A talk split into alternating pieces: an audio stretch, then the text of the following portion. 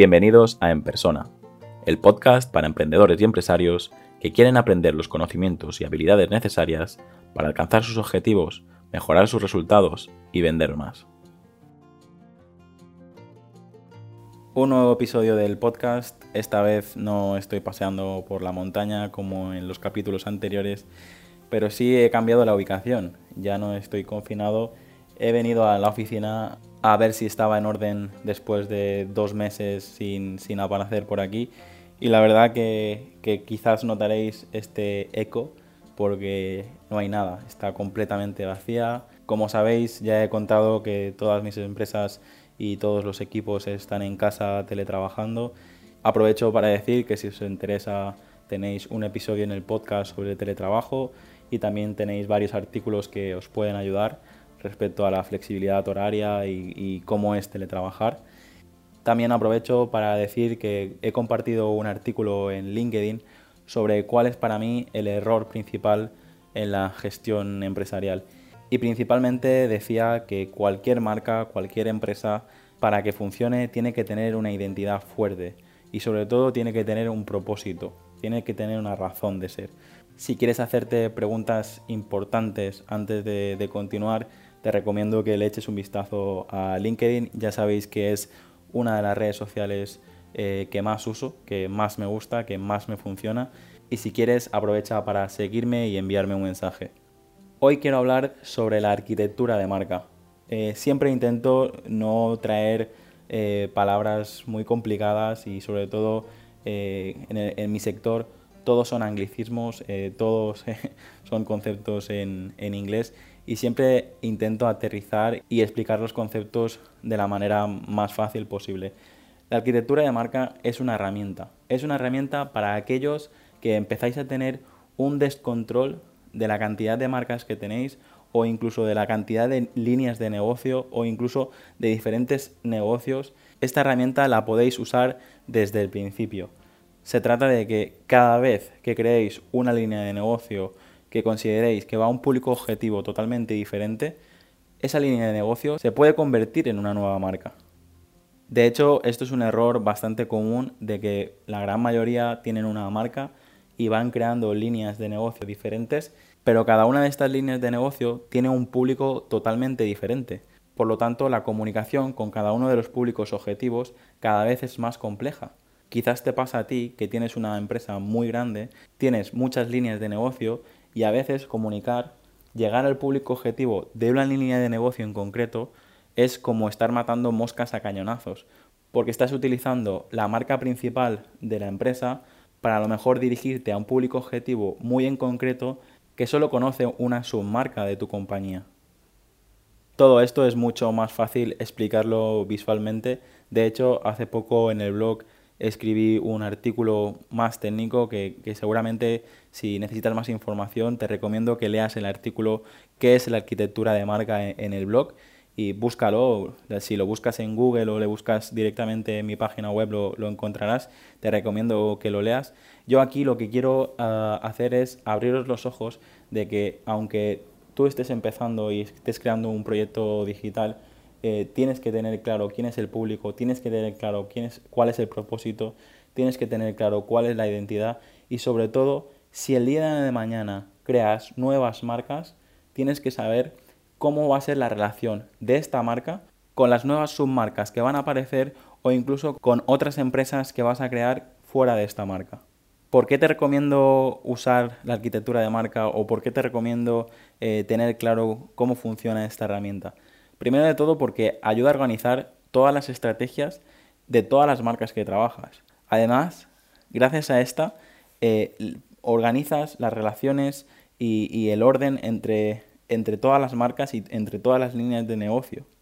Esto provoca que si tienes clara la comunicación entre los diferentes públicos objetivos, entre diferentes marcas y cómo se ayudan unas a otras, pues esto provoca que optimices los costes de, comunicación y los costes de gestión en, branding. Otro de los beneficios es que cuando más amplia sea tu arquitectura de marca, eh, vas a tener una visión que te va a ayudar a, descubrir posibles conflictos, incluso eh, posibles oportunidades del sector de esa, de esa submarca. Principalmente se trabajan tres tipos de arquitectura de marca. La primera de todas es la arquitectura monolítica, la segunda es la arquitectura de respaldo, también llamada de endoso, y la tercera es la arquitectura de marca múltiple o independiente. La arquitectura monolítica principalmente se caracteriza por dar visibilidad a una marca fuerte donde todos los servicios y productos se comercializan bajo un mismo nombre. La principal ventaja de una arquitectura monolítica es que puedes tener un gran ahorro en costes cuando unificas todo bajo un mismo nombre, bajo una misma marca. Sin embargo, cuando tienes todo en una misma marca, cuando tienes todas las líneas de negocio eh, con un mismo nombre, un mismo color, una misma identidad, el problema que puedes tener, como dicen los americanos, no tener los huevos en la misma cesta. Esta arquitectura monolítica lo que hace precisamente es tenerlo todo en la misma cesta y lo que puede pasar es que si lanzas una nueva línea de negocio en el mercado y fracasas, lo que puede pasar es que afecte a toda la compañía, afecte a todas las marcas que están dentro de este paraguas, que están dentro de la arquitectura monolítica. Como he dicho, en segundo lugar está la arquitectura de respaldo o la arquitectura de endoso. En este caso también hay una marca principal, lo que pasa que está muy definido, está muy clara la asociación y respaldo y visibilidad que ofrece entre las submarcas y la marca principal. Un buen ejemplo quizás podría ser Nestlé. Nestlé tiene una marca principal que respalda a otras marcas como por ejemplo podría ser Nestí, Nescafé, Nesquik, Nespresso y muchas otras que no empiezan por Nes. Cada una de estas submarcas tienen su propia presencia en, en el mercado, pero salen beneficiadas gracias a las acciones que pueda hacer la empresa matriz. Y por último está la arquitectura de marca múltiple o independiente. La principal diferencia es que el consumidor no conoce a la empresa matriz, ni las otras submarcas que pueda tener esta empresa principal. Solo conoce a la marca que él consume y no está relacionada con ninguna otra marca. Es totalmente independiente.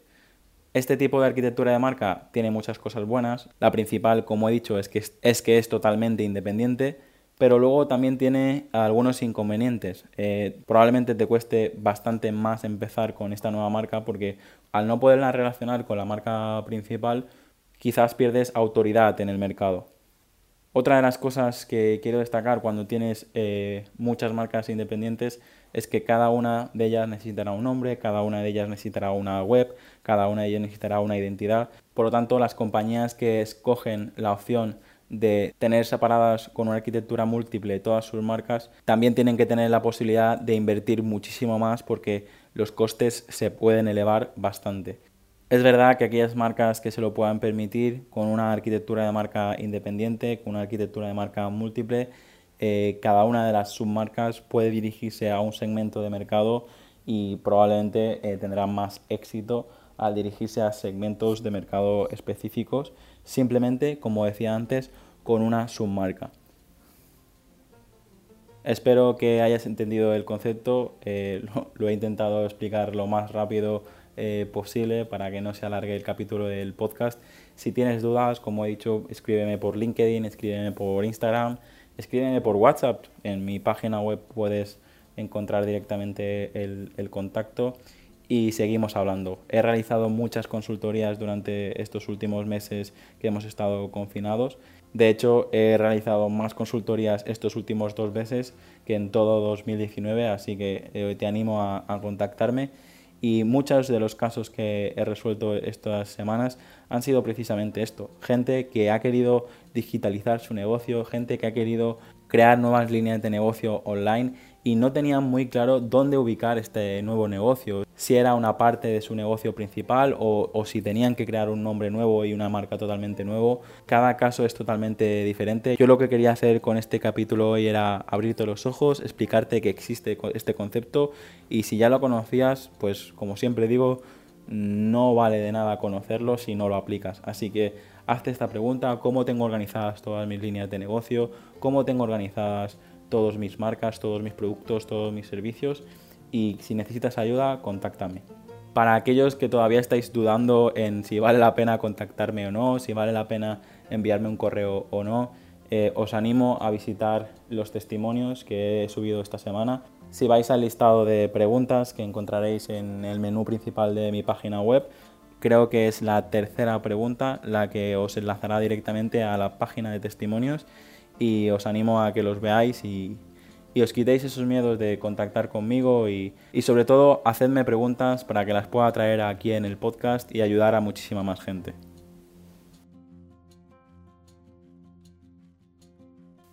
Hasta aquí el episodio de hoy. Muchas gracias por escucharlo.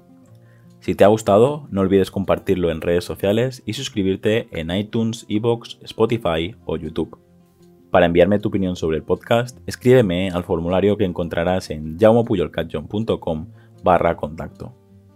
Encuentra este y todos los demás episodios en enpersona.com.